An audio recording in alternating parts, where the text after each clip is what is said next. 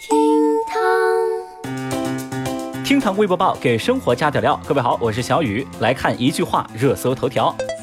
十五号，在东亚杯第二场比赛当中，国足选拔队零比一不敌韩国队，遭遇两连败。下一场，国足选拔队将对阵中国香港队，避免小组垫底。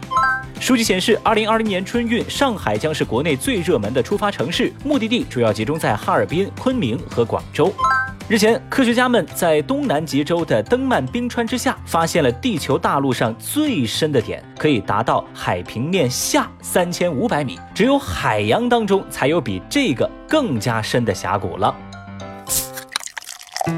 微博二百八十一万人关注，酒驾遇查，掏出一点八万年后驾照。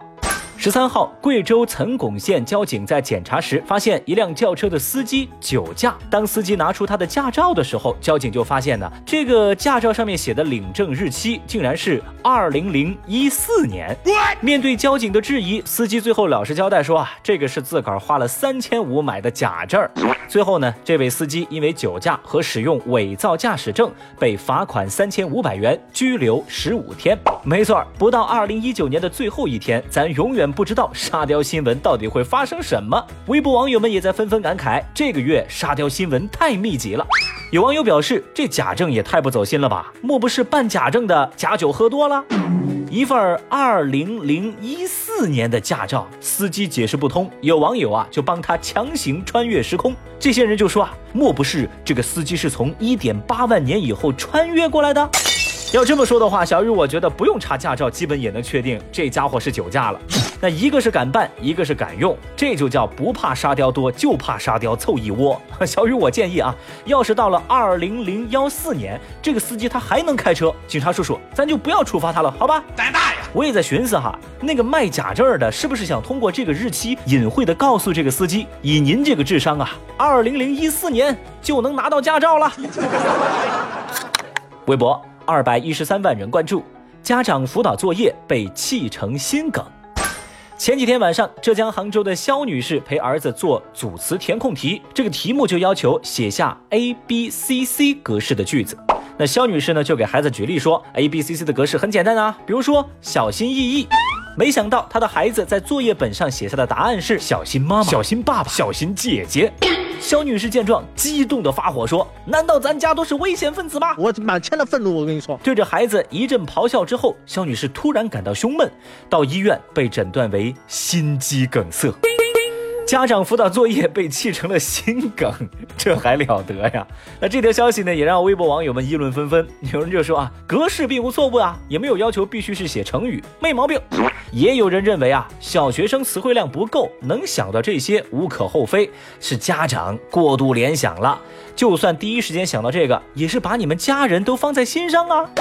还有网友则认为，如果孩子是刻意为之，那家长。不应该生气，而是先反思自己。话说啊，辅导孩子写作业这事儿啊，咱这个节目也说了不知道多少回了啊。反正就这么一个道理，不写作业父慈子孝，一写作业鸡飞狗跳，忍一时卵巢囊肿，退一步乳腺增生，吼一声心肌梗塞。怪不得有人说啊，辅导孩子做作业的意义在于帮助家长们尽早的放弃我的孩子可能是个天才的这种幻觉。在这儿呢，小雨也想劝各位家长一句：你回想当年你孩子刚出生的时候，你对他的期盼是什么呢？是平安，是健康，是正常啊。所以说呢，童言无忌啊，保命要紧呐，坚持才是胜利。微博一百九十七万人关注，打车收千元司机被吊销资格证。日前，有网友爆料说，有六名广州的学生到哈尔滨旅游，从机场到市区打车，一共花了一千一百块。哦，出租车司机坚称自己是正规出租车，还拿了小票给这几个学生。学生一看呢，这小票上面写的金额是多少钱呢？十九块。当事人的朋友说，他们一共是六个人，坐了两辆出租车，到了地点之后，分别被司机收取了五百五十块。而根据打车软件显示，同样的路程，软件估价。单程不超过一百三十块，总价就在二百六十块左右，防不胜防啊！那么这几个学生发现自己被讹了，赶紧就打电话举报了。消息一经爆出，就受到了舆论的强烈关注，网上的批评之声不绝于耳。随后呢，当地的相关部门发布通报说，吊销涉事两车的出租汽车经营权和司机的从业资格证。得到这个消息，微博网友们那是拍手称快。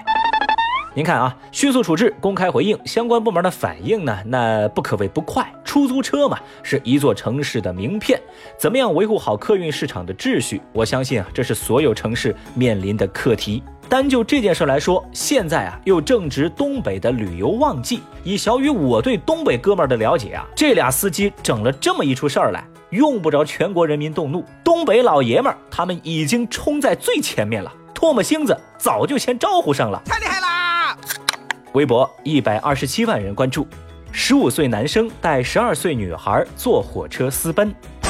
十一月二十六号，吉林铁路公安处接到了张先生的求助。张先生说，他十二岁的女儿跟异地的十五岁男网友坐火车私奔了，请求民警的帮助。乘警在列车上找到了女孩跟她的这位男网友。乘警了解到，两个人呢是在网上玩游戏相识相恋。女孩呢，是因为父母闹矛盾，所以想离家出走。于是这男孩就从老家太原赶到达州接这个女孩去太原。